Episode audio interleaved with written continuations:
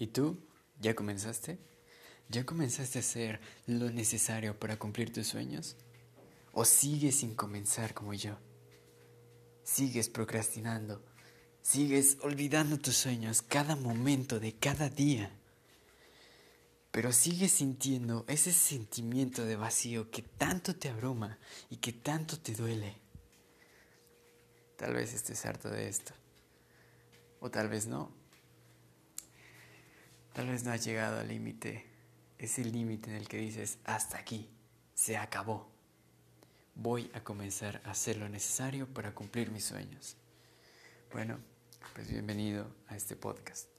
Espero de todo corazón que te sirva de algo, que te sirva tanto como va a servirme a mí. Gracias.